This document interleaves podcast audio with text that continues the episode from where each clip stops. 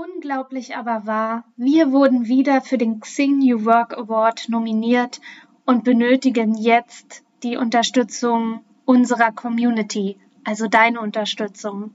Was ist der Xing New Work Award? Er wird ausgelobt für Unternehmen und Start-ups, auch Einzelpersonen, die sich signifikant in die New Work-Debatte einbringen und deren Entwicklung mit verändern und weiter vorantreiben. Und wir wurden von einer hochkarätigen Jury auf die Shortlist gesetzt und jetzt kannst du für uns abstimmen und damit unsere Arbeit weiterhin unterstützen und das nebenberufliche Gründen in Deutschland wieder noch ein Stück sichtbarer machen. Geh dafür bitte auf www.sidepreneur.de slash award 20 und gib uns deine Stimme. Wir sind dir so dankbar, dass du für uns abstimmst und somit nebenberufliches Gründen noch sichtbarer machst. Und jetzt viel Spaß mit der neuen Episode. Hallo und herzlich willkommen im Sidepreneur Podcast. Hier dreht sich alles ums Thema nebenberufliches Gründen, Selbstständigkeit und Unternehmertum. Dein Host für die heutige Folge ist Juliane Biener. Und jetzt ganz viel Spaß mit der folgenden Episode.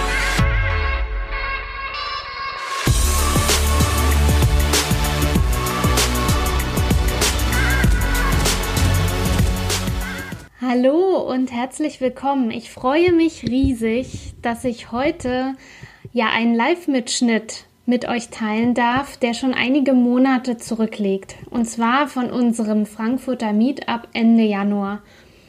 Und ich habe ganz bewusst mal das Vorgeplänkel, was ich normalerweise wegschneiden würde, mit äh, dabei gelassen, weil ja, ich frage mich, ob mein Co-Moderator, der Tobias Eichelpasch, Ende Januar schon wusste, dass wir vielleicht auf diesen Tag nostalgisch zurückschauen werden. Ja, seitdem gab es kein Live-Meetup mehr bei Sidepreneur. Wir machen jetzt momentan alles virtuell. Aber das war so ein tolles Meetup mit so viel Input zum Thema. Ja, wie ist deine Entscheidung? Gehst du weg von etwas oder fühlst du dich hinzu zu etwas hin, hingezogen? Ist es eine Entscheidung, die du hinzu etwas machst? Und in diesem Sinne, ich möchte gar nicht weiter mehr sprechen, hüpfen wir jetzt rein in den Live-Mitschnitt. Und natürlich ist die Tonqualität hier und da nicht so, aber live ist live. Und ich hoffe, du kannst ganz viel mitnehmen. Schreib mir gerne mal deine wichtigste Erkenntnis, die du mitgenommen hast aus diesem Live-Mitschnitt an juliane.benert zeitpreneur.de. Und jetzt ganz viel Spaß mit dem Live-Mitschnitt. Ich mache mal eine kurze Pause, um das anzumoderieren. ist schon spannend, so einen Podcast mit aufzunehmen. Äh, immer wieder. Ja, stimmt. du lieferst quasi Kontext für die Podcast-Hörer, die jetzt nicht wissen, dass wir hier in, diesem, in einem großen Raum sitzen mit, was sind wir denn, 45, 50 Teilnehmern? 200. 200 gefühlt. Am 23. Januar hier in Frankfurt am Main. 2020, das Jahr müssen wir auch dazu sagen, wenn wir nostalgisch zurückdenken. Äh, ja. Ja, also ich freue mich riesig, dass wir hier heute diese Live-Episode einfach mit aufnehmen, ähm, um eben auch den Zuhörerinnen und Zuhörern oder Leserinnen und Lesern eben auch die Möglichkeit zu bieten, ja, zu sehen, was auf so einem Meetup von uns äh, oder bei uns passiert, was wir da so veranstalten. Vielleicht der ein oder andere dann auch den Weg mal nach Frankfurt oder nach München macht oder tatsächlich sagt, hey, kommt doch auch in unsere Stadt, wir hätten auch gerne so ein Zeitpreneur-Meetup. Wir expandieren nämlich auch. Im kommenden Monat geht es nach Nürnberg und auch nach Hamburg. Und natürlich möchten wir gerne auch noch andere Städte in Deutschland erstmal als erster Step erobern. Insofern, wer Interesse an einem Meetup hat, kann sich gerne bei uns melden. Aber nun zu unserer tollen Diskussion, die wir heute starten wollen. Es geht um hinzu oder weg von, oder ich sage eigentlich lieber weg von oder hinzu. Jeder hat irgendwie so seine Erfahrungen schon damit gemacht und ich vermute mal auch, wenn ihr jetzt der Großteil hier noch angestellt ist, vielleicht ein Zeitbusiness hat schon oder gerade darüber nachdenkt, irgendeinen langgehegten Traum erst einmal nebenberuflich zu testen oder auszuprobieren, der hat ja irgendeine Motivation. Das kann ein Weg von sein, das kann aber auch ein Hinzu sein. Und tatsächlich wollen wir mal diskutieren, ob es da was ist, was besser ist, ob es besser ist, hinzu zu sein oder weg von. Ich kann von mir sprechen, bei mir war es im ersten Schritt ein Weg von und es entwickelt sich immer mehr zu einem Hinzu. Und ich würde am liebsten, oder ich werde jetzt mit Nadine als allererstes mal sprechen, sie kurz vorstellen. Tobias hat auch ein paar Fragen vorbereitet an dich, damit wir mal in deine Geschichte einsteigen. Total spannend finde ich, dass wir heute zwei Juristinnen vor uns sitzen haben. Ganz klar. Und das ist schon irgendwie spannend, wo man sich fragt, ja, was ist das? Weg von oder hinzu? Aber ihr werdet ja gleich ein bisschen was erzählen.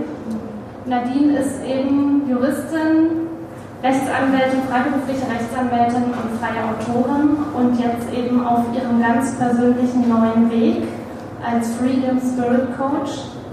Und ja, ich möchte gar nicht so viel sagen. Ich fand die Zeit, die du mir geschickt hast, zu deiner Vita, zu deiner Person einfach nur spannend, aber erzähl einfach selbst. Du bist Juristin, du bist Anwältin, warum jetzt äh, Freedom Spirit Coach? Mhm. Dankeschön. Also erstmal Dankeschön, dass ich da also dass ich hier sein darf. Ist auch für mich sehr spannend. Ähm, ich bin Anwältin, ich bin es auch gerne. Es gibt also Aspekte in meinem Beruf, die ich wirklich, äh, die ich liebe und die will ich auch gar nicht aufgeben. Deswegen werde ich auch weiter Anwältin sein. Ähm, genau, was ich dir auch schon geschrieben hatte oder was ich so im Vorfeld ein bisschen erzählt habe, du kennst meine Geschichte ein bisschen von, von Weber. Ich war fünf Jahre in einer Wirtschaftskanzlei und habe mich da vor allem darauf spezialisiert, Verhandlungen also äh, Immobilientransaktionen, die Verhandlungen zu begleiten, Verträge zu gestalten und schwierige Prozesse, Blockaden zu identifizieren und aufzulösen. Das ist tatsächlich auch meine Stärke. Also die Kommunikation, die da stattfindet, die, die Beratungstätigkeit, das ist auch der Teil, der mir am meisten Spaß macht an meinem Beruf. Ähm, den habe ich immer geliebt. Es gibt aber andere Aspekte dieses Berufs, die ein ganz klares Weg von Signal gesendet haben. Und nach fünf Jahren in der Kanzlei, in der vor allem das, das, die Arbeit und das Arbeitspensum immer mehr wurden und die zwischenmenschlichen Aspekte eher weniger tendenziell, ähm, habe ich äh, meinen Job aufgegeben, bin ein Jahr reisen gegangen und bin in einen Kompass wieder ein bisschen ja, neu auszurichten und mich der Persönlichkeitsentwicklung mehr zu widmen, weil es immer ein Thema war und ich dafür im Alltag einfach überhaupt keine, keine Möglichkeit hatte, ähm, das richtig auszuüben. Und seit ich zurück bin, also ich bin vor drei Jahren zurückgekommen, habe dann meine Selbstständigkeit vorbereitet und bin Freelancerin seitdem, seit Sommer 2017. Habe hier von WeWork aus auch ähm, angefangen, dann Beratung anzubieten. Habe aber nie aus den Augen verloren, dass es da immer noch was anderes gibt. Und habe mich selbst mit einem Coach weitergebildet und habe festgestellt, es ist eigentlich genau das. Da kommt alles von meiner Persönlichkeit zusammen. Dieses Gefühl, dass ich ganz vielen Menschen hier bei WeWork begegnet bin, aber auch ehemalige Kollegen, die ich immer noch habe, die, die so ganz kurz davor sind, sich vielleicht selbstständig machen zu wollen, aber es noch nie sehen können. Also dieses Gefühl, das ich selber kenne und denen dann immer wieder eingetrichtert wird von ihren, vom System. Also es ist sehr plakativ, aber irgendwie ist da ja ein System dahinter. Ähm, von den Arbeitgebern, von den ganzen Strukturen, schon seit dem Studium wird einem immer erklärt, was geht und was nicht geht. Und es ist erstaunlich, wie viele Menschen sich das also das irgendwann so verinnerlichen, dass sie sich nicht mehr vorstellen können, dass auch noch was anderes geht. Deswegen ist Free Spirit. Die Dinge, die ich gelernt habe in den letzten Jahren und die, die Komfortzonen, die ich hinter mir lassen musste, mehr oder weniger freiwillig, und die, die ich, ganz bewusst in Angriff genommen habe und aus denen ich mich rauspelle, das hier ist gerade so ein Live-Act, in dem ich das Gefühl habe, ich will mich aus einer Komfortzone rauspellen. Ähm, haben mich dazu gebracht, vor ein paar Monaten zu sagen, ich bringe das Ganze jetzt mal, ich bringe das jetzt mal zusammen, diese Beratertätigkeit und dieses Gefühl, dass ich, dass ich meine Erfahrung mitteilen kann und Leuten dabei helfen kann, auch wieder zu sehen, was, was möglich ist. Und dass sie sich nicht einreden lassen müssen, dass sich irgendwann die Chancen vermindern würden. Ganz im Gegenteil, sind ja alle inzwischen, du unterbrichst mich einfach, wenn es so ist. Ne? Ja, genau. Ich hole gerade schon aus. Ja, ja, genau, ich spüre es. Wir lauschen dir, aber wir lauschen dir andächtig. Das, ja, sind, die, das sind die Fähigkeiten man, man, merkt dir dann Free Spirit an. Äh, das ist aber auch äh, durchaus gut. Ähm, würdest du, du hast eben schon erwähnt, dass du äh, ähm, beide Kräfte in dir zu spüren scheinst. Also das Weg von, vor allem noch in, in, alten Angestelltenverhältnis und dann das immer wieder hineinhorchen, ist da ein Hinzu. Ähm, ist, äh, gab es da eine Kraft, die wirklich da, ähm, von der du sagen würdest, die hat dich stärker gedrängt oder gezogen? Ähm, war das äh, irgendwie spürbar? Ist das so oder war das diffus? Das, das ist lustig. Ich glaube, es verändert sich immer auch ähm, abhängig davon, in welchem eigenen Lebensabschnitt ich gewesen bin und in welchem Umfeld ich mich ähm, bewegt habe. Deswegen sind gerade solche, solche Veranstaltungen wie hier, glaube ich, enorm wichtig für Menschen, die gerade noch so ein diffuses Gefühl für hinzu haben. Also es hat sich bei mir so ein bisschen, das Weg von wurde ziemlich konkret stärker und das diffuse Hinzugefühl war die ganze Zeit da, aber ähm, war noch nicht so richtig greifbar. Also der erste Schritt war definitiv weg von. Ja. Du hast mir zufällig vor kurzem ein Zitat geschickt von Steve Jobs. Ähm, und doch, da hast du mir geschrieben, äh, ich, ich, zitiere es mal, uh, if you are working on something that you really care about, you don't have to be pushed, the vision pulls you. Ganz genau.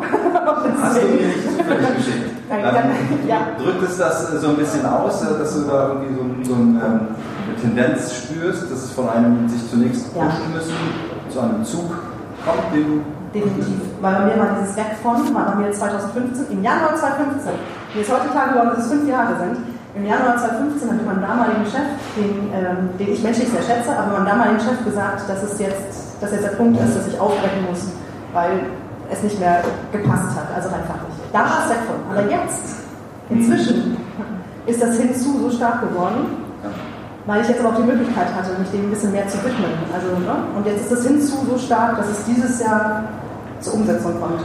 Oder gerade zur Umsetzung kommt. Du erlebst noch ein anderes interessantes Spannungsfeld, das Zeitgründer immer sehr schnell begegnet. Und das ist das ähm, Spannungsfeld, mit wem spreche ich darüber oder spreche ich überhaupt darüber? Wie wird es wahrgenommen und aufgenommen? Ähm, mit wem kann man nicht darüber sprechen? Ähm, wie ist es für dich? Also vielleicht fangen wir mal ganz konkret an, im juristischen Umfeld sich zum Free Spirit Coach zu wandeln. Kommt ja. gut? Nee, aber wie ist denn da so die Wahrnehmung? Das ist tatsächlich, und das ist eine Komfortzone, die zu verlassen ähm, immer noch gerade sehr schwierig ist. Weil es ist ein, ein Feld, in dem Idealismus im Beruf also du kennst das ja auch wahrscheinlich, Idealismus im juristischen Umfeld ist nicht so, hängt nicht so ganz weit oben in den, in den Prioritäten.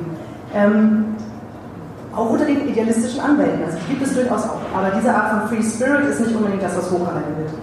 Das heißt, ähm, hier bei WeWork, von wo aus ich arbeite, finde ich viele Menschen, mit denen ich sehr gut darüber sprechen kann, einen, wunderbaren Austausch habe, der, der mich vorwärts bringt. Ähm, ich habe es mal versucht bei Mandanten, mit denen ich schon viele Jahre zusammenarbeite, habe ich mal so erste Testgespräche geführt und habe das dann so langsam einfließen lassen, um herauszufinden, ob sie mich für vollkommen verrückt halten. So, oh mein Gott, jetzt war sie reisen, ja, um die Welt, jetzt ist bestimmt ein bisschen verrückt geworden. Hatte ich erwartet, war aber erstaunlicherweise nicht so. Die meisten Menschen, mit denen ich zusammengearbeitet habe, die sehr erfolgreiche Unternehmer auch sind und die großen, großen Projekten vorstehen, fanden das unglaublich spannend, weil es einen Punkt berührt, der in Wirklichkeit für ganz viele Menschen elementar, von elementarer Bedeutung ist. Und die, die auf einer gewissen Führungsebene schon unterwegs sind und nicht mehr versuchen müssen, einem, einem, einem Bild zu entsprechen, wenn man mit denen sehr persönlich und direkt spricht, dann kommt es eigentlich sehr gut an. Aber ich bin mir zum Beispiel ziemlich sicher, dass es ein paar Kollegen gibt, also war auch nicht klar, dass das eventuell auf euren Social Media Kanälen gezeigt wird, denn das wird dann definitiv das Outing sein gegenüber ein paar der Kollegen, von denen ich jetzt schon weiß, die werden mich wahrscheinlich für übergeschnappt haben. Aber damit kann ich ganz gut leben, weil die teilen dann einfach nicht mehr dieselben Werte, muss ich dann ehrlich sagen. Ja, das ist wahrscheinlich Teil des, des Weges, den du da gehst. Welche Schritte stehen denn für dich so als nächstes an? Also im Moment ist, im Moment genieße ich die Freiheit, dass ich zum ersten Mal als im, im Leben sowohl ähm, genügend finanzielle Mittel für die nächsten Monate habe, als auch die freie Zeiteinteilung als Selbstständige dass ich lernen kann, was auch immer ich lernen möchte, was nicht so richtig, also dieser alte Wissensdurst, den ich als Kind mal hatte, der dann irgendwann so ein bisschen versiegt ist, weil man halt so in eine Form gepresst wird auch, die auch spannend war, aber die mich eben nicht ganz ausgefüllt hat. Jetzt habe ich die Freiheit, all das zu lernen und aufzusaugen wie ein Schwamm, was mich, was mich vorwärts bringt.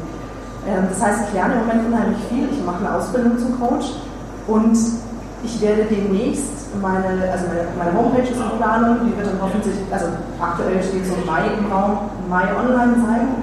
Und ja, das sind die konkreten nächsten Schritte. Ich verbinde mich mit Menschen, die einen ähnlichen Werdegang haben, die schon, die schon weiter sind, ja. die da schon mehr Erfahrung haben auf dem Gebiet und lernen von ihnen. Vielen Dank für die tolle Überleitung, hätte ich jetzt gesagt. Äh, wir kommen gleich nochmal auf dich zurück, aber wenn du das Mikro gerade nochmal zurück zur Juliane geben würdest, damit die kurz was zu Monika sagen kann. Ja, wobei ich tatsächlich noch eine ganz brennende Frage habe. Könnte ich natürlich auch im Nachgang stellen, aber vielleicht interessiert es auch den oder die eine oder andere hier äh, im Raum. Äh, Reisen ein Jahr lang um die Welt reisen, gut, kann ich mir ein bisschen mehr vorstellen als zwei Wochen irgendwo hinreisen. Aber erstmal, wie bist du gereist und was ist da passiert mit dir? Dass, dass, da, dass du gesagt hast, okay, also das, so wie ich lebe, möchte ich das nicht mehr weitermachen. Was konkret hast du da getan? Wen hast du getroffen? Was ist innerlich in dir passiert, dass du jetzt hier sitzt und so begeistert von deiner, von deiner Idee erzählst? Oh Gott, wenn man mir diese Frage stellt, ist normalerweise der Abend gefüllt. Ich wollte, ich wollte gerade schon sagen, ich kenne deine. Ja, nein, keine Sorge, ich, ich werde jetzt ein bisschen zusammendampfen. Ähm, also weg wollte ich immer schon und als ich dazu kam, es dann auch wirklich zu machen, hatte ich mich erstmal vier Monate mit der Entscheidung überhaupt umgequält. Ich mochte meinen Job, ich mochte meinen Chef und mein Team. Und als ich es dann wirklich gemacht habe, weil es mir persönlich so wichtig war, ähm, war es unheimlich schön, mal wieder diese Freiheit zu haben, mich nur auf mich zu verlassen, auf meine Intuition zu verlassen. Ich hatte keinen Plan, ich war allein unterwegs, ich hatte meinen Rucksack, ich hatte keine Flüge und kein Non-Road-Ticket, ich habe von jedem Ort, ich habe mich inspirieren lassen. Das war eigentlich das, dass ich konnte dieser Inspiration wieder folgen. Und ich bin Leuten begegnet, die aus meiner Sicht schon kreative Berufe hatten und mir erzählt haben, wie unglücklich sie in ihren kreativen Berufen waren und es nochmal anders gemacht haben. Ich habe Menschen getroffen, die vollkommen verrückte Lebensentwürfe hatten. Und als ich wieder zurück war, ähm, mit einer ganz, mit so einer, ja, mit so einer ganz tiefen Gelassenheit, weil einfach ich gesehen habe, dass so viel möglich ist wieder, ähm, ist mir total lustig, es mir aufgefallen, dass ich so ein Außerirdischer wäre, als ich durch Frankfurt gelaufen bin. Ich mag Frankfurt unheimlich gern, aber der Rhythmus dieser Stadt ist halt, ist halt wie jeder, wie jeder städtische Rhythmus der selbst gemacht. Und zu sehen, dass es aber eine Million Wege gibt, sein Leben zu leben, also auf ganz andere Art und Weise, als man mir immer erklärt hat, ähm, vor allem im beruflichen Umfeld, das war unheimlich inspirierend, das hat richtig Spaß gemacht. Und das wurde dann, und dieses Gefühl von, da geht noch so viel anderes, was wir eigentlich alle wissen, was uns so ein bisschen verloren geht, so im Alltag, wurde nochmal verstärkt, als ich dann ein halbes Jahr später hier bei Lieber angefangen habe zu arbeiten da hat sich das so ein bisschen transformiert. Da war so dieses Gefühl von eine Million Wege, hat eine Million Ideen gefunden sozusagen. Und ja, das war im Prinzip. Beantwortet das eine Frage? Ungefähr? Ja, doch, tatsächlich, äh, tatsächlich ja. Es beantwortet ein wenig meine Frage. Du warst also nicht in einem Hotel, hast dir da die Sonne ins Gesicht scheinen lassen und bist dreimal am Tag essen gegangen, sondern du hast da eben richtig gelebt. Ähm, Darf ich nochmal? Ja. Eine der besten Sachen zum Beispiel waren ganz am Schluss, weil du es gerade sagst. Ähm, also ich bin in Hostels unterwegs gewesen, weil ich Menschen treffen wollte.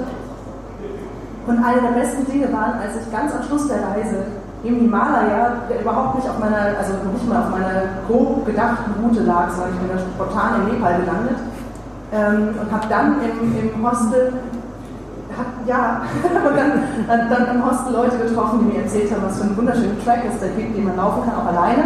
Und war dann zwei Wochen unterwegs und stand am Schluss dieser zwei Wochen auf dem Annapurna-Track, falls hier schon mal jemand da war, auf dem Pass auf 5400 Metern Höhe in meiner Hippie-Ausrüstung, die eigentlich auf 5400 Meter ausgerichtet war, es hat trotzdem geklappt und ich stand da oben und hatte wirklich Tränen in Augen und mir, das, dieses Gefühl, was alles, wohin ich mich bewegt hatte, ganz buchstäblich, war, war überwältigend.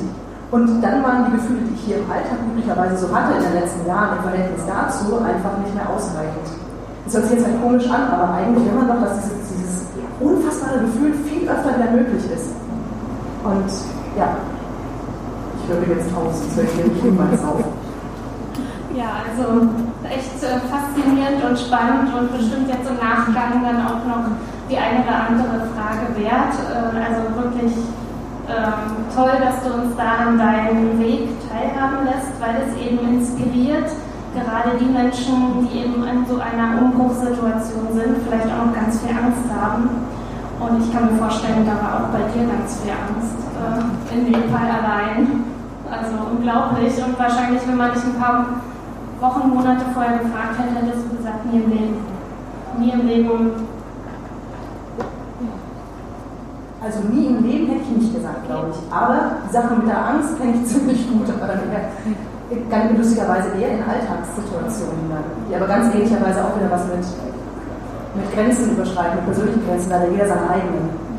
Und das finde ich manchmal wesentlich angsteinflößender und ist, glaube ich, gerade ein Punkt, wenn man sich selbstständig macht und auf den Markt geht und sich selber anbietet, seine Vorstellung vom Leben. Ich finde, das ist, die, das ist finde ich, ernsthaft die angsteinflößendste Sache, die ich persönlich äh, bisher gemacht habe. Und deswegen ähm, ja, ist das hier alles gerade auch sehr spannend für mich. Ja, das hatten wir in Vorgesprächen auch schon. Das ist äh, immer wieder eine spannende Herausforderung. Also äh, egal an welchem Punkt man steht, ob man überhaupt nur darüber nachdenkt, noch nicht mal eine Idee hat, vielleicht schon eine Idee, ein paar Schritte weiter oder schon so weit ist, dass man, äh, dass man äh, begründet hat, nach außen gegangen ist, im Übergang ist. Aber über diese ganzen Phasen kann ja Monika, glaube ich, auch noch sehr viel berichten. Ähm, sag du mal was, Juliane. Ja, genau. Also am besten fängt Monika einfach mal an. Du hast wahrscheinlich ja auch wahnsinnig viel Erfahrung schon gemacht in der Beratung von Menschen, die sich selbstständig machen, auf ihrem Weg sind. Du hast bestimmt schon tausend und eine Ängste gehört und, ähm, selbst kennengelernt. und selbst kennengelernt und ähm, ich freue mich. Ich, in Social Media sind wir uns schon begegnet, habe ich auch das eine oder andere schon von dir gesehen und toll, dass du jetzt hier für Sidepreneur mit, äh, mit dabei bist und mit uns diskutierst. Ja, stell dich am besten, das ist immer auch so meine Eingangsfrage im Podcast oder Eingangsaussage, stell dich doch einfach mal kurz vor, wer du bist, was du tust und was deine Erfahrungen sind mit weg von und hinzu. Ja, von meiner Seite aus also auch Dankeschön, dass ich hier sein darf. Und äh, ich bin völlig fasziniert von dem, was ich gerade von Nadine gehört habe und auch von den Gemeinsamkeiten, die ich da schon festgestellt habe. Juristen sind alle gleich. Ganz genau. Nein, das finde ich gerade so wunderbar. Entschuldigung. Weiter. Ich, ja, ich, ich, ich bin Juristin von Hause aus. Ich habe auch die ersten Jahre als Anwältin gearbeitet und damals war es ganz klar weg von, denn ich war sehr spezialisiert. Ich war in einer damals recht bekannten Kanzlei in, in äh, Gütersloh. Und äh, es war eine Kanzlei, die für Arbeitsrecht bekannt war. Und äh, wir hatten einen großen Mandanten, das war eine Bergwerkgesellschaft im Ruhrgebiet. Und da ging es ständig um krankheitsbedingte Kündigung.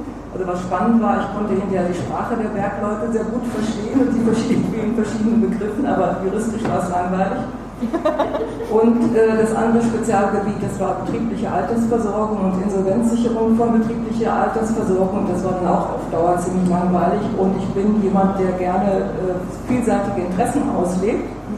Und von daher ja, war es ganz klar, da wollte ich weg.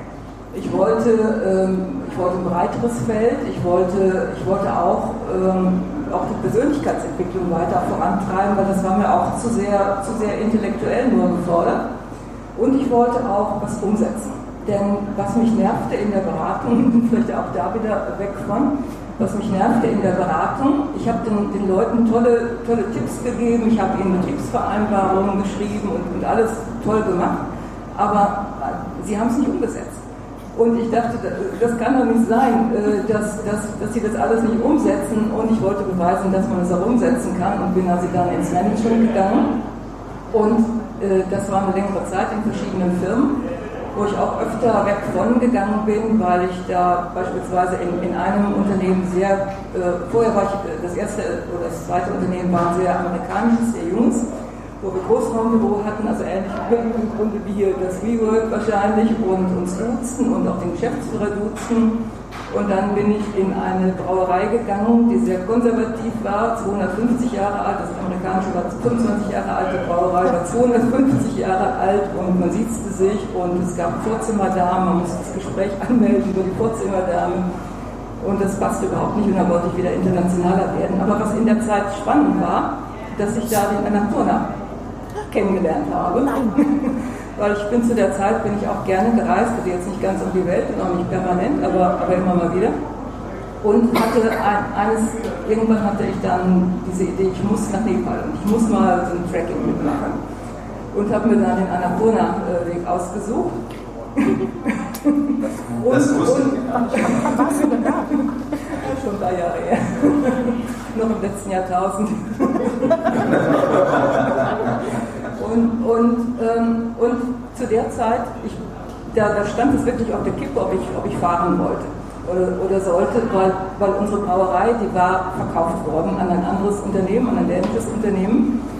Und mein Geschäftsführer, ich war Personalmanagerin und der Geschäftsführer sagte zu mir, also Frau Wirtner, ich würde mir sehr überlegen, ob ich jetzt in dieser Situation in Urlaub fahren würde. Und ich habe wirklich zwei schlaflose Nächte gehabt und habe überlegt, hat er recht, sollte ich jetzt vielleicht hier bleiben? Aber dieser Drang, da, ich dachte, Nepal, wann werde ich wieder nach Nepal kommen? Jetzt habe ich die Reise gebucht und, und wann werde ich da wieder hinkommen? Also es stand für mich fest, ich habe es dann gemacht und es ist auch nichts Schlimmes passiert. In, in, der, in den 14 Tagen, wo ich weg war, da ist also die Welt nicht untergegangen.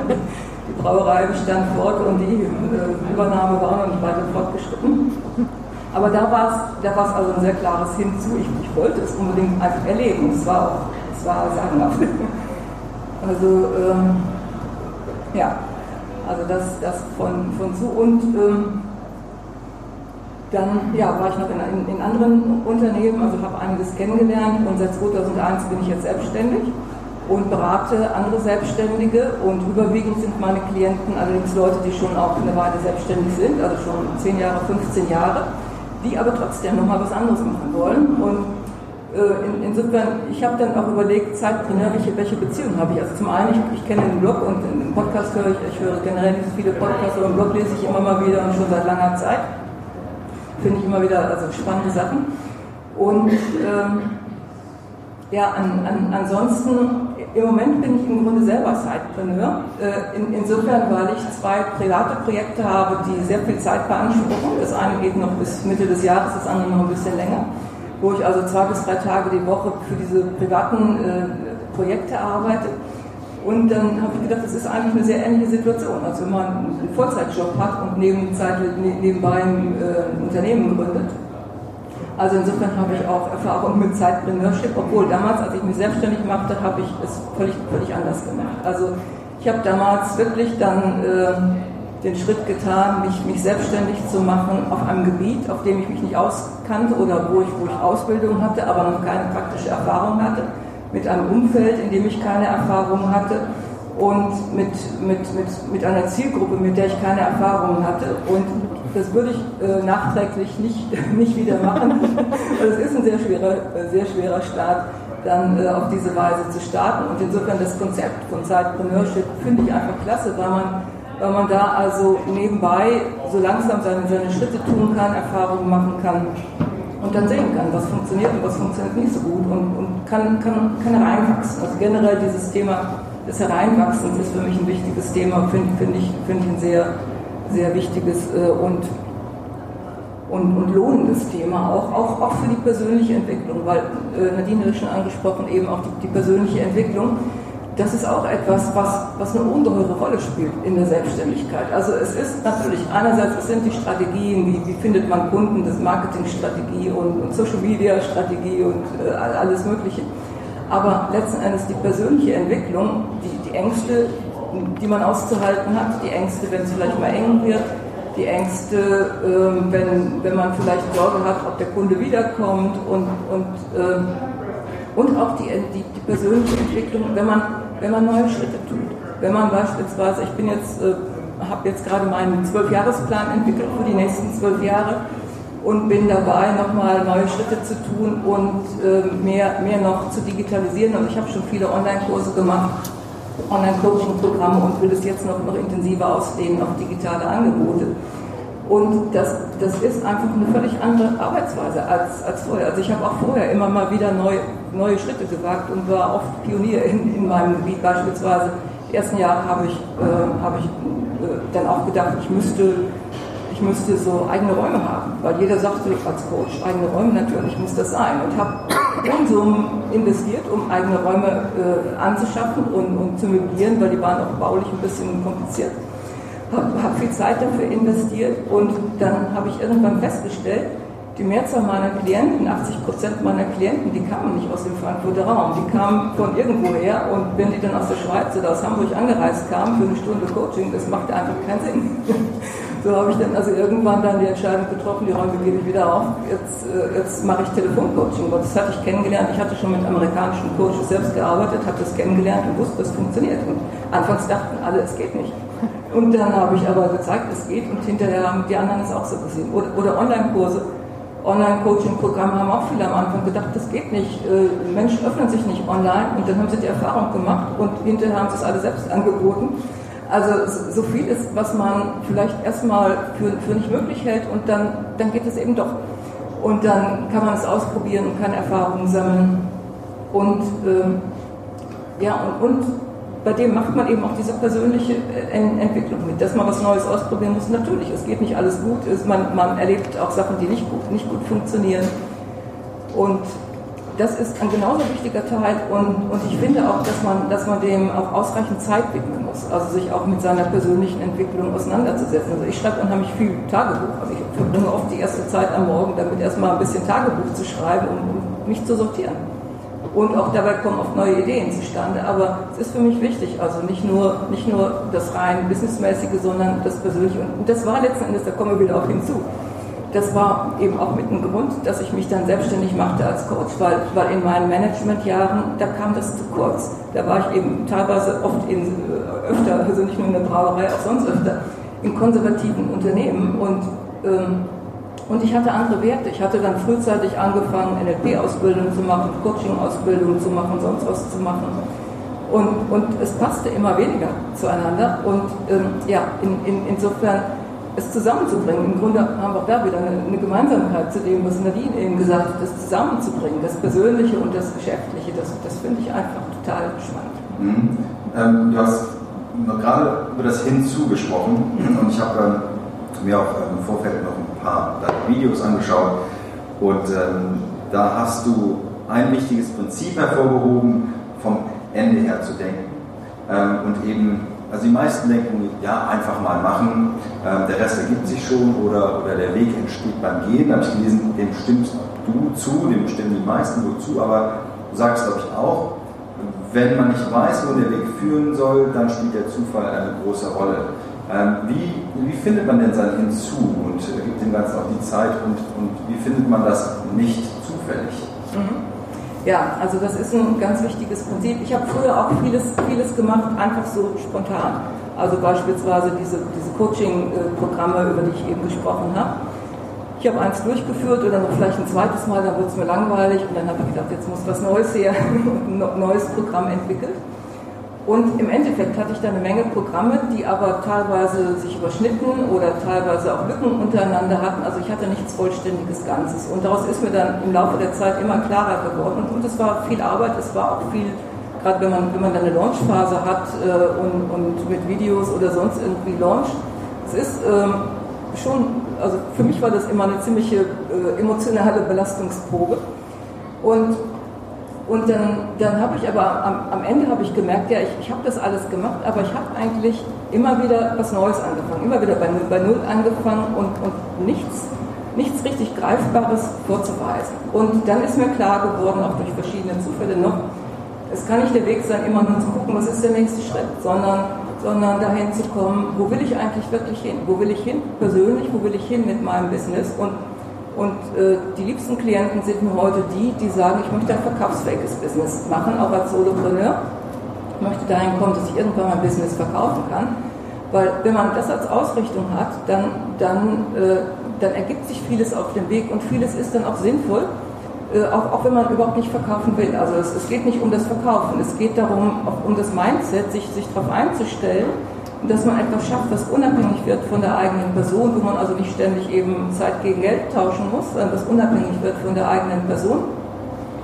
Und alles, was man schafft, das kann man auch gebrauchen, wenn man eben trotzdem weiter, äh, weiter auch selbst äh, aktiv sein will. Und äh, jetzt habe ich dann da so eine Frage. Ja, genau. Also, mit, mit dem, mit dem Weg, der, genau, der Weg entsteht beim Gehen, beziehungsweise einfach mal machen. Also, dass, dass man es nicht zufällig geschehen ist, ja, ach so, jetzt, jetzt, systematisch. Jetzt, weiß, jetzt weiß ich wieder die Frage. Mhm. Nämlich, du hattest die Frage gestellt, woran erkennt man es? Und meine Erfahrung ist im Laufe der Zeit, jeder weiß es eigentlich. Also die meisten, vielleicht, vielleicht nicht jeder, ich will, ich will es nicht zu sehr verallgemeinern, die, die meisten wissen es eigentlich. Und das Problem ist, dass sie, dass sie entweder sich selbst ausreden oder es von anderen ausgeredet bekommen. Also das Thema Umfeld tauchte eben auch schon mal auf. Mit wem kann man darüber sprechen? Wenn man beispielsweise ein Umfeld hat, was aus Angestellten besteht oder, oder aus Leuten, die sich auf den Vorruhestand vorbereiten, dann findet man nicht unbedingt die, die richtigen Gesprächspartner, die, die das verstehen können, was, was man vorhat. Das ist das eine. Und, und das andere, was einem selbst herumgeht. Weil, weil, weil sobald man eine Vision entwickelt und, und je größer und wichtiger diese Vision ist, desto mehr tritt dieses Phänomen auf, dann, dann fangen die Bedenken an. Also vielleicht noch nicht sofort, aber eine halbe Stunde später. Fangen die Bedenken an, ja, kann ich das? Und bin ich gut genug? Und was ist, wenn ich nicht genug Geld damit verdiene, was ist, wenn ich keine Kunden dafür finde. Und wenn man das voneinander trennt, also ich sage gerne, dann entsteht so ein, so, so ein Mischmasch im Kopf, so ein Eintopf, äh, Eintopf im, im, im Kopf, das, weil, weil es hin und her geht und kreuz und quer und die Gedanken mal dafür und mal dagegen. Und man kommt mit sich selbst nicht ins Reine. Wenn man das aber voneinander trennt, wenn man sich erstmal überlegt, äh, wenn ich in mich hineinspüre, was, was taucht da auf, was, was will ich, oder, oder was, was fasziniert mich an anderen Menschen, das können Indizien, Indizien sein, was fasziniert mich an anderen Menschen, wofür bewundere ich andere Menschen. Oder, oder damals bei mir der Blick ins Bücherregal. Als ich, als ich aus dem Management ausstieg, habe ich meine Bücher sortiert und habe festgestellt, über das Personalwesen hatte ich zwei oder drei, über Management und Marketing hatte ich Dutzende. Und das, das können alles Indizien sein dafür, wo es einen wirklich hinzieht. Und, und oft merkt man es in sich selbst. Und wenn man das dann erstmal zulässt wirklich und, und den Raum gibt und dann in einem separaten Schritt sich überlegt, ja, was, was gibt es für Bedenken, was gibt es für Einwände, was gibt es für Zweifel und, und sich dann im nächsten Schritt wieder überlegt, was kann ich tun, um mit diesen Bedenken umzugehen. Die sind ja nicht, die sind ja nicht schlecht unbedingt. Also ich sehe sie als Verbündete, ich sehe sie nicht als Gegner, die man bekämpfen muss oder überrollen muss irgendwie mit der Dampfwalze sondern ich, ich sehe sie als Verbündete, dass man sich überlegt, ja, und okay, damals, sagen wir mal, in, in meiner Situation mit, mit Nepal und der Brauerei, wenn ich mir die Frage damals gestellt hätte oder damals im Hintergrund gestellt hätte, hätte ich mir überlegt, okay, was kann schlimmstenfalls passieren und wie gehe ich denn damit um? Angenommen, jetzt wird wirklich hier irgendwas Wichtiges äh, passieren in der Zwischenzeit, wo ich weg bin, ich bekomme es nicht mit, ich bekomme hinterher Schwierigkeiten oder verliere den Job oder irgendwas. Der Job war nicht so wichtig für mich. Also äh, er, hat, er hat mich gut bezahlt und er hat mir gute Erfahrungen gemacht, aber es war nicht mein Traumjob. Also es wäre jetzt nicht die, der Weltuntergang gewesen, wenn ich ihn verloren hätte, aber ich, ich habe ihn dann auch nicht verloren. Und also sich das, sich das zu überlegen, wenn diese Zweifel auftauchen, diese Bedenken auftauchen, was kann ich tun, wie kann ich damit umgehen? Und ich sage immer gerne, es gibt mindestens fünf Optionen. Also sich fünf Optionen zu überlegen, wie man mit einer Situation umgehen kann. Und das, das weitet den Geist erstmal, äh, dass man sich nicht so in der Falle fühlt. Und, und es, es gibt dann auch oft Möglichkeiten, die noch das Ursprüngliche sogar verbessern. Also das ist zu, zu der Frage, ja, Weg und, und, Gehen, Weg entsteht beim Gehen und vom Ende, vom Ende her denken und, und wie findet man es heraus? Also meine Erfahrung ist, die meisten entweder wissen sie es oder spüren es irgendwie oder könnten es herausfinden, wenn sie dem Raum geben und lassen sich aber von sich selbst oft ins Boxhorn jagen. Mhm. Also am Anfang an das Ende denken, ähm, das ist jetzt also die, die rückwärtsgewandte Vorgehensweise, rückwärtsgewandte Vorgehensweise. ähm, aber was ich äh, bei dir auch äh, gesehen habe, was hängen geblieben ist äh, von, von deiner Arbeit, äh, das sind die drei Ls die drei Buchstaben L und zwar äh, teilst du ähm, äh, die Entwicklung eines Businesses in drei Phasen auf und drei Ls kann man sich leicht merken. Das sind Leidenschaft, Laptop und Legacy. Und äh, ähm, das ist äh, eine spannende Anordnung, ähm, die mich neugierig gemacht hat.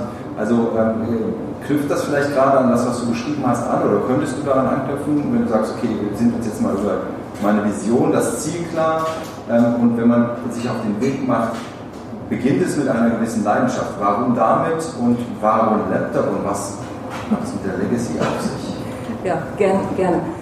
Ähm, also, ich, ich, muss uns dazu sagen, ich arbeite also meistens mit Selbstständigen, die, äh, die am Anfang eben ihrer Leidenschaft folgen, die herausfinden, was, was mache ich gerne, was tue ich gerne, mit wem arbeite ich gerne, was sind meine Stärken und die eben darauf aufbauen und die es in der Regel dann aber erstmal am Anfang tun in der Form, dass, dass sie ihre Dienstleistungen verkaufen und dass sie die Zeit gegen Geld verkaufen. Es gibt natürlich andere Selbstständige, es gibt Handwerker oder Einzelhändler oder so, das sind typischerweise nicht meine Kunden.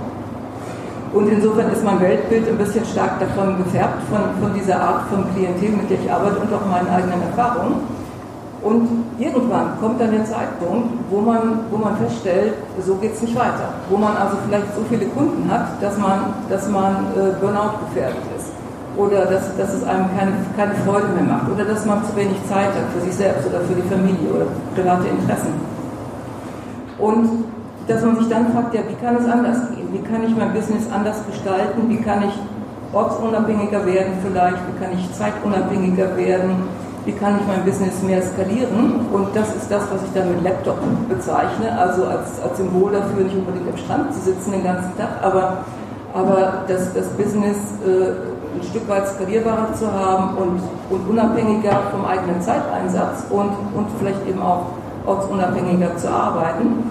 Und, und das setzt auch wieder persönliche Entwicklung voraus, denn ich habe ich hab auch viele, viele Klienten, die in dieser Übergangsphase sind und die feststellen, wenn ich jetzt plötzlich vielleicht ein Online-Business aufbauen will, die Kunden, die ich bisher hatte, die machen das nicht mit.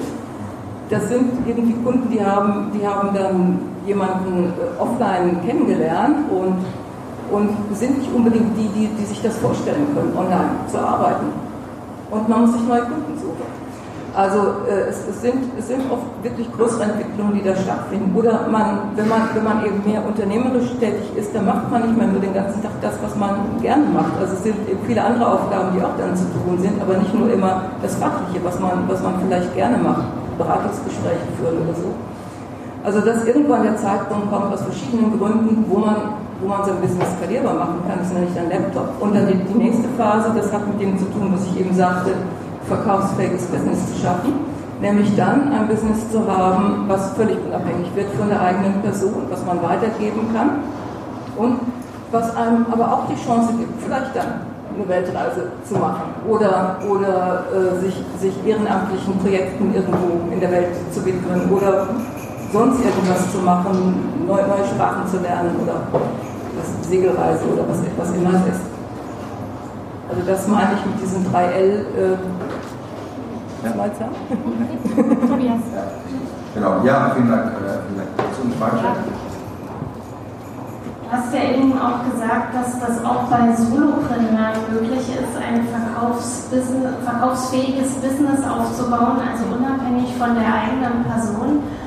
Äh, da würde ich gerne äh, nochmal so, also ich kann es mir gut vorstellen, zum Beispiel wir bei Sidepreneur, ne, wir versuchen ja auch immer, wir sind jetzt so in der Laptop-Phase, äh, würde ich sagen, angekommen. Ähm, tatsächlich wäre es irgendwann cool, äh, wirklich deutschlandweit, vielleicht sogar in der Dachregion oder auch europaweit Meetups zu machen. Natürlich bin ich dann nicht überall vor Ort, weil ich es einfach nicht schaffe und trotzdem wird unsere Marke, unser Unternehmen präsentiert.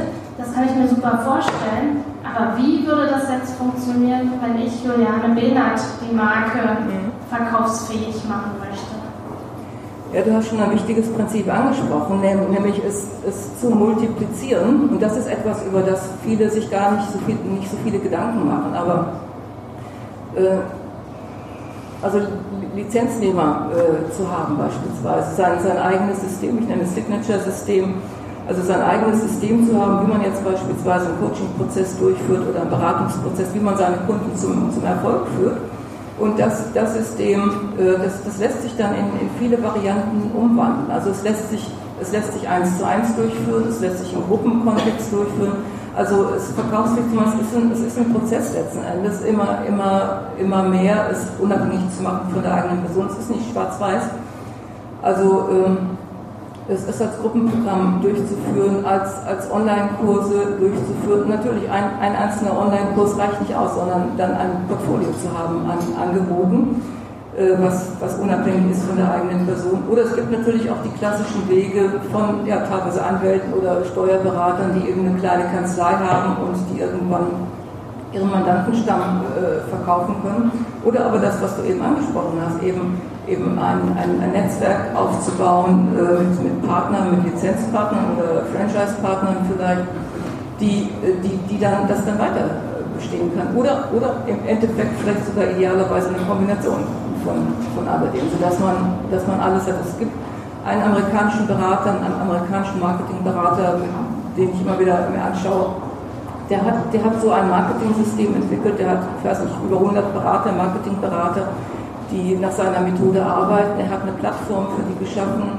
Äh, es, es gibt Tools, die alle diese Berater anwenden. Also es ist, es ist ein grandioses äh, System. Oder ich hatte eine amerikanische äh, Frau interviewt vor einiger Zeit bei dem Podcast, die hat eben sehr früh erkannt, dass sie Online-Kurse durchführen kann Membership-Programme. Membership-Programm, das wäre auch eine Möglichkeit und, und äh, hat dann, äh, in der Tat, hat sie dann ihr Business verkauft vor, vor ein paar Jahren und hat dann nochmal was völlig Neues angefangen. Und ihre Kurse waren die, Plattform dafür, dass sie einen Käufer fand. Ähm, da spricht etwas an, äh, das ich auch aufgegriffen habe in einem deiner Videos, und zwar, ähm, warum es auch sinnvoll sein kann, an ein verkaufsfähiges Business zu denken. Weil es könnte ja sein, dass das, was uns jetzt heute mit Leidenschaft erfüllt, da habe ich schon zehn Jahren keinen Bock mehr drauf. Ja? Mal so salopp gesagt, aber das ist etwas, das glaube ich auch in dem Moment, in dem man mit Leidenschaft erfüllt ist und tatsächlich, als ich das erste Mal auf dich gestoßen bin, habe ich es, sage ich mal ganz offen, nicht gerafft. Als es hieß, ähm, willst du dein Business verkaufen, so ungefähr auf der Webseite. Das ist gerade das, was mich mit Leidenschaft erfüllt. Niemals. Ja. Und es hat eine Zeit lang gedauert, bis es sagt, aber ähm, äh, es, ist, es ist schwierig in deinen Gesprächen, im Austausch, ähm, das Menschen nahe zu bringen. Äh, es wird auch nochmal eine andere Zeit geben und etwas äh, sich nochmal später verändern, so wie du dich jetzt vielleicht gerade veränderst? Äh, es, es, kommt drauf an. Also es, es, gibt im Grunde eine Dreiteilung, stellt man da fest. Es gibt einige, die sagen, ja, genau, darüber denke ich schon seit einiger Zeit nach. Ich weiß noch nicht, wie ich es anstellen soll. Es gibt andere, die sagen, genau das, nie im Leben. Ich mache das so gerne und ich kann mir überhaupt nichts anderes vorstellen. Und es gibt eine dritte Gruppe, die hört es das erste Mal, ist skeptisch und die wärmt sich langsam an, freundet sich langsam an, überhaupt über diese Richtung nachzudenken. Und insofern, ähm, ja, es ist, es ist dreigeteilt. Aber, aber lohnenswert, also ähm, das ist auch eben wieder ans Ende gedacht. Ne? Ja, und, und, und eben auch an, ans Ende gedacht, eben mit, mit, mit all den Variablen, die da sind. Wir wissen nicht, wie es weitergeht gesundheitlich, wir wissen nicht, wie es weitergeht technologisch, wie viele, wie viele äh, Berufe von denen, die jetzt hier heute vertreten sind, noch, noch in fünf Jahren überhaupt vorhanden sein werden oder durch Technologien ersetzt sein werden. Wir wissen nicht, wie sonst äh, weltpolitisch weitergeht und, und, und eben auch das Thema Leidenschaft. Leidenschaft ist nicht unerschöpflich. Ich habe genug Leute kennengelernt, die irgendwann ja, sagen, oh, ich habe meine Leidenschaft verloren, ich weiß nicht, wo sie geblieben ist, jetzt weiß ich nicht, was mache ich weiter.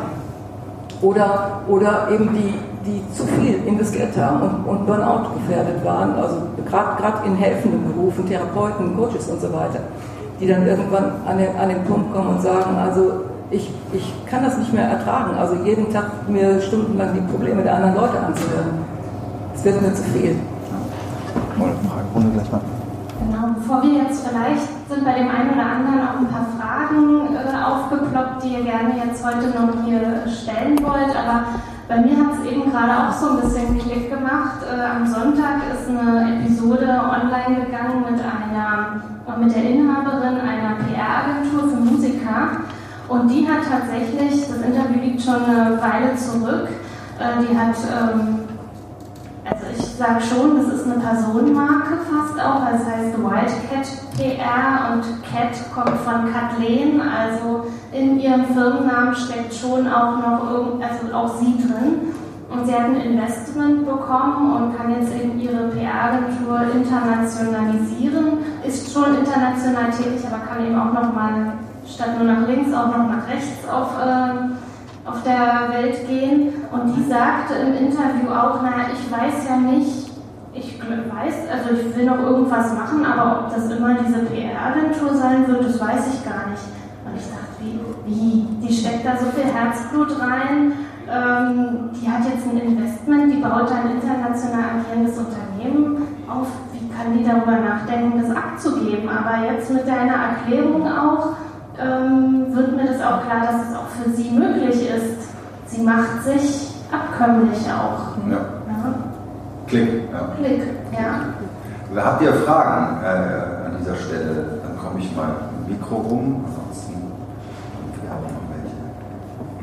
Komm, hat noch, hat noch jemand einen Klick gehört? ja. So, ich Erstmal vielen Dank für die Storys, die sind total inspirierend äh, für mich gewesen und bei mir hat es auch noch ein paar Mal Klick gemacht äh, währenddessen. Und ähm, die Frage an die beiden Damen, Nadine und Monika, äh, wie sieht es mit Kooperationen aus? Habt ihr auf dem Weg oder auf dem Weg, wo ihr jetzt gerade seid oder gewesen seid, darüber nachgedacht, auch mit äh, weiteren Personen was zu machen? Oder habt ihr das gemacht? Und wenn ja, wie habt ihr das gemacht? Bitte, gerne. Ähm, ich, bin, ich bin Einzelkämpfer von, von Natur aus. Und äh, die Frage nach einer Kooperation hat sich nie richtig gestellt. Ich bin öfter mal angesprochen worden auf eine Kooperation, aber da hat es mich quick gemacht. Und was ich auch festgestellt habe, dass Kooperationen von denen angestrebt werden, die eigentlich ähm, für, für die es eigentlich nicht sinnvoll ist. Also ein bisschen brutal gesagt, jetzt was ich oft sehe, dass Leute eine Kooperation eingehen, oft aus, aus Gründen, ja, man hat sich kennengelernt irgendwie bei einem Netzwerk und ist sich sympathisch und sagt, wollen wir nicht mehr was zusammen machen? Und steckt da viel, auch viel Zeit und Herzblut rein und hinterher platzt die Sache dann doch wieder, weil man zu unterschiedlich äh, vielleicht gepolt ist oder weil man das Gefühl hat, der eine steckt mehr rein und der andere bekommt mehr raus, dass es ungleichgewichtig ist. Oder, und, und oft steckt dahinter, dass, dass man selber irgendwie noch nicht so richtig in die Blöcke gekommen ist und dann meint, ja, wenn ich einen Partner suche, dann geht es besser. Aber, aber die, also in, mir ist, ich weiß jetzt kein, gerade aktuell keinen wirklichen Fall, wo die Kooperation gelungen ist. Das soll nicht heißen, dass es nicht möglich ist. Aber in der Mehrzahl zumindest der Fälle, die ich gesehen habe, ist es so, dass die Kooperation irgendwann nach ein paar Monaten oder, länger in die, in die Brüche gegangen ist und viel Scherben verursacht hat, weil man sich gesagt hat, ja, jetzt habe ich so viel Zeit und vielleicht auch Geld eingesteckt und es ist nichts übrig geblieben davon. Also wenn Kooperation, dann würde ich auf jeden Fall sagen, wirklich genau hinschauen, warum will man es, will, will man weg von, weil man es alleine nicht irgendwie richtig auf die Füße stellt, oder will man hin, weil man wirklich äh, eine sinnvolle Kooperation anstrebt und auch sich zu überlegen, äh, mit wem arbeite ich da zusammen, passen wir wirklich zusammen, haben wir dieselben Werte, haben wir dieselben Vorstellungen, auch dieselben Vorstellungen, wer, wer welchen Einsatz bringt, wer was herausbekommt? Und also ich, ich, es gibt sicherlich Kooperationen, die gelingen, aber ich würde es mit Vorsicht erstmal behandeln und nicht sofort reinspringen, wenn man sich irgendwo hier vielleicht kennenlernt und sympathisch findet. ähm, also ich kann zumindest sagen, als äh, Freelancer-Anwältin am Anfang warst du darauf angewiesen, auch, ich glaube, das ist auch eine, eine Frage der Definition von Kooperation. Ich bin auch ein Einzelkämpfer tatsächlich, was aber mit dem Gefühl zu tun hat, dass ich nach meinen, nach meinen Vorstellungen und meinen Maßstäben entscheiden will, mit wem ich zusammenarbeite und sehr freiheitsliebend bin. Kooperationen haben mir als, als Anwältin gerade aber sehr viel gebracht, weil ich mich austauschen konnte. Aber tatsächlich dann ähm, im Sinn von freien Kooperationen. Alle Beteiligten waren selbstständig und man hat zusammengearbeitet und mache ich immer noch, ist für, für mich auch unheimlich wichtig.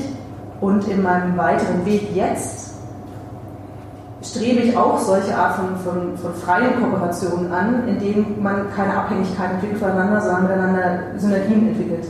Und das Witzige ist, seit der Selbstständigkeit und den vielen Netzwerken, was man halt zwangsläufig dann auch macht, am Anfang einfach um zu überleben, und dann, weil man den wirklichen Wert erkennt und dann richtig aufgeht, ähm, bekommt es dann irgendwann eine Dimension, da kennt man sich selber sehr gut, das, was man anzubieten hat als Person. Und man bekommt umgekehrt auch ein sehr gutes Gefühl dafür, mit wem es tatsächlich klickt, mit dem es funktioniert.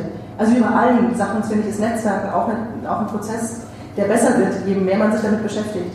Und jetzt zum Beispiel schaue ich auch, was du sagst, ich schaue genauer hin, aber ich fühle auch genauer hin. Ich habe ein sehr gutes Bauchgefühl inzwischen entwickelt. Habe es verfeinert, seitdem ich sehr genau und sehr klar weiß, wofür ich stehe, merke ich wesentlich schneller, mit wem es funktioniert. Und mit wem es ein netter Smalltalk ist, der auch total schön sein kann, aber mit dem es definitiv keine längere Kooperation wird. Und also ich merke, wo es funktioniert und woran wir beide wachsen. Und das ist eher für mich sind Kooperationen sehr sinnvoll und, und, und attraktiv, wenn sie halt auf Augenhöhe stattfinden. Das ist eigentlich wie bei einer guten Beziehung wahrscheinlich. Das ist ein ganz neues Thema. Habt ihr noch Fragen? Da ist noch eine. Ich habe eine Frage an Monika. du hast gesagt, wenn du dich selbstständig gemacht hast, äh, da hast du am Anfang noch keine äh, Kunden, du, kannst, du konntest du nicht, wie das Business funktioniert und so weiter. Äh, Gibt es ein paar Tipps, wie du das geschafft hast? Ja, ähm, der Zufall hat eine Rolle gespielt oder das Glück oder wie immer ich es nennen will. Also ich, ich war ziemlich unbedarft und ich, hab, ich hatte gedacht, ja, ich bin im Management gewesen und kenne mich in der Wirtschaft aus. Ich hatte mir eingebildet, dass ich gut gerüstet sei. War ich aber nicht so. Und dann, dann saß ich also da zu Hause und habe überlegt, wie geht es jetzt weiter. Las einen Artikel in der Frankfurter Rundschau, das war ein Interview mit einer Coachingfrau. Und dann habe ich gedacht, weshalb wird diese Frau da interviewt? und weshalb werde ich nicht interviewt? Habe den Redakteur dann kontaktiert und, äh, und habe ihm, äh, hab ihm geschrieben, habe ihm geschrieben, dass ich auch Coach bin und dass ich sein Interview so toll fand und dass ich auch Coach bin und dass ich noch eine besondere Richtung hätte. Denn ich habe damals angefangen, mich selbstständig zu machen mit, äh, mit der Beratung von Leuten 45 plus, dass sie so ihren eigenen Weg finden sollen und habe ihm geschrieben, dass das mein Thema ist. Und er meldete sich dann tatsächlich und wir haben uns dann getroffen und ähm, und dann, dann kam es auch in der Tat zu einem Interview, denn er war noch, zu, zufälligerweise war er zuständig auch noch für eine Beilage bei, bei der Rundschau. Und diese Beilage sollte dann ein paar Wochen später erscheinen und die hatte zum Thema äh, Menschen 45 plus in verschiedensten Situationen. Und da ist dann mein Interview erschienen. Und an dem Tag, als das Interview erschien, da, da rief mich dann der Hessische Rundfunk an und hat mich zum Radiointerview gebeten. Und äh, von, von da aus kamen dann einfach schon mal viele Klienten, dann habe ich noch mehrere Artikel gehabt in, in der Frankfurter Rundschau, dann habe ich bald darauf mein erstes Buch veröffentlicht. Dann gab es über die weil das eben auch zu diesem Thema war, was damals noch ganz in den Anfängen war. Ähm, also Thema Pionier bin ich oft gewesen in, in meinem Leben und dann, ähm, dann gab es also viele Journalisten auch, die mich interviewt haben. Über diese Interviews habe ich dann wieder Kunden gewonnen und so hat sich das nach und nach dann weiterentwickelt. Da kann aber jetzt nicht die Sprache von Glück und Zufall sein. Da ist zu viel mit reingeflossen. Ähm, ich, äh, was von der Uhrzeit her müssen wir auch mal schauen. Wir wollen ja noch ein bisschen Zeit zum Netzwerken lassen, weil die zwei Minuten Sessions haben, haben wir ungefähr halt. Ähm, sonst hätte ich jetzt gesagt, also das, was äh, wir meistens versuchen bei den, äh, bei den Meetups, ist ähm, noch einen Impuls mitzugeben. Und ich hätte jetzt mal gefragt, äh, wenn jeder von euch einen Impuls den, den Teilnehmerinnen und Teilnehmern heute mitgeben könnte. Ähm, was könnte das wohl sein? Eine Frage, ein Tipp, irgendetwas, das äh, dann heute alle mitnehmen im Kopf als Idee gepflanzt haben und dann reifen lassen können. Habt ihr da etwas? Äh, ja, mein, der spontane Impuls, der mir gerade einfällt, der hat zu tun mit diesem Thema hinzu und weg von, weil ich finde, beides miteinander zu verbinden, das ist der, das ist der beste Weg. Weil das hinzu, das ist wichtig, damit man eine Richtung hat. Damit man weiß, in welche Richtung es geht. Wenn man nur weg von geht, nehmen wir an, man wohnt in Frankfurt und sagt, äh, ich will hier weg, dann weiß man immer noch nicht, wo, wo will man hin. Will man in, nach München oder will man in die Lüneburger Heide oder will man ins Ausland oder sonst wohin? Also insofern das Hinzu ist schon wichtig, aber ähm, dann taucht eben das auf, was ich eben gesagt habe, diese inneren Zweifel und Selbstgespräche und Bedenken. Und da ist das Weg von dann sehr, sehr hilfreich oft, weil man dann Schub hat von, von, äh, von, von hinten, dass man, dass man weiß, hm, auf Dauer will ich das hier nicht so weitermachen. Und wenn beides zusammenkommt, dann ist das eine gute Kombination.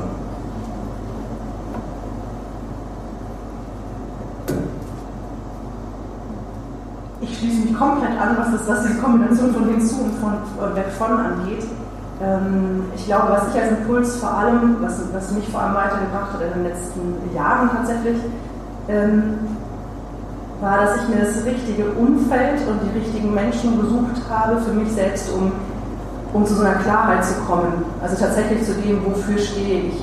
Was, glaube ich, ganz am Anfang der Selbstständigkeit auch noch nicht wichtig ist, um, um die richtigen Kunden anzuziehen diese Klarheit für sich irgendwie zu finden und aber mir selber den Raum zu geben, das auch komplett zuzulassen, auch wenn es sehr ab, sehr ab vom, von meinem eigentlichen Weg war, konnte ich nur im richtigen Umfeld. Also ein Umfeld zu finden, das mich inspiriert und, und, mir, und mir den richtigen Input gibt, das wäre der erste Schritt. Und der zweite Schritt, den ich, den ich grundsätzlich eben mitgeben würde, ist dann mit dem, was man für sich definiert, als Vision, als Hinzu-Idee, wo man, wo man hin möchte, ähm, rauszugehen. Also wenn man diese Klarheit gefunden hat für sich, diese, diese Vision hat und auch die innere Stärke, dass man weiß, man kann dazu stehen, dass man das möglichst offen und vorbehaltlos kommuniziert. Also auch ähm, ohne die Scheu vielleicht abgelehnt zu werden oder vielleicht auch nicht einfach nur die Resonanz nicht zu kriegen, sondern so bei solchen Events jetzt rauszugehen und den Leuten zu erzählen, wofür steht man eigentlich. Denn dann kommen diese, diese Zufälle, was ja eigentlich keine Zufälle sind. Ne? Also kann man ja ganz unterschiedlich. Aber das, das schöne englische Wort, gibt es am Deutschen Serienlipidität. Ganz genau, Serendipity. Das ist ein ja. wunderschönes Wort. Das ist schön, dass du das jetzt sagst. Das ist doch ein wunderschönes Schlusswort. Aber dass man dem die Möglichkeit gibt, überhaupt zu passieren, ähm, das wäre vor allem ein Impuls, dass man rausgeht und, und erzählt, was man tut. Dann, sieht, dann kommt man mit den richtigen Leuten in Kontakt und, ja, und bekommt weitere Impulse. Ja, ähm, vielen Dank. Äh, mein Impuls ist äh, tatsächlich, äh, habe ich gerade eben auch nochmal drüber nachgedacht, auch ja, die Ängste zu sehen, aber auch mal einfach zu machen. Also wenn ich da an mich selbst denke, wenn ich so nach Frankfurt fahre, vor dem Frankfurter Meetup, und das war jetzt schon das fünfte, dann denke ich immer so, oh, einfach machen. Also, was passiert mir hier? Ne? Ich erzähle euch was, ihr, wollt, ihr kommt hierher, wollt euch vernetzen. Was ist das Schlimmste, was passieren kann? Klar, nicht alle werden mich toll finden, aber das ist ja nun mal Leben so. Ich glaube, es sollte ja auch nicht erstrebenswert sein. Aber wir bekommen so viel Zuspruch äh, für das, was wir tun und was wir machen.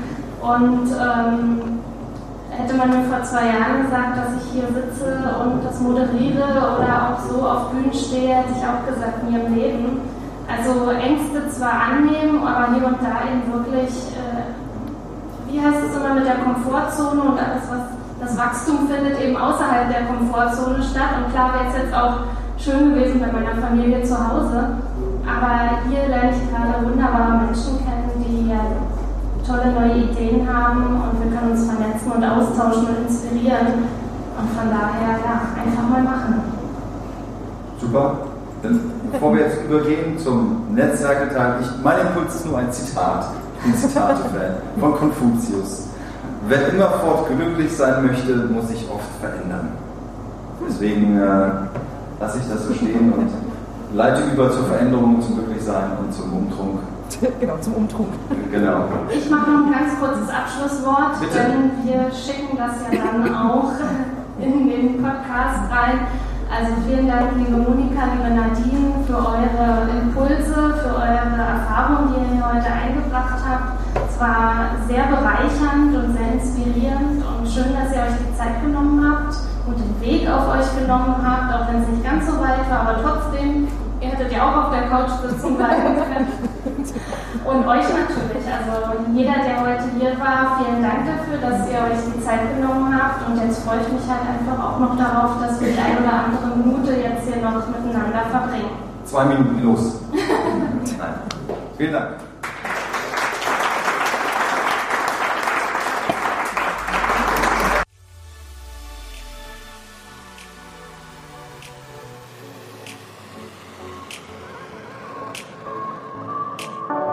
Willst noch mehr Tipps, Tricks und dich mit anderen Zeitpreneuren vernetzen? Dann komm doch einfach in unsere Facebook-Community. Den Link dazu findest du in den Show Notes.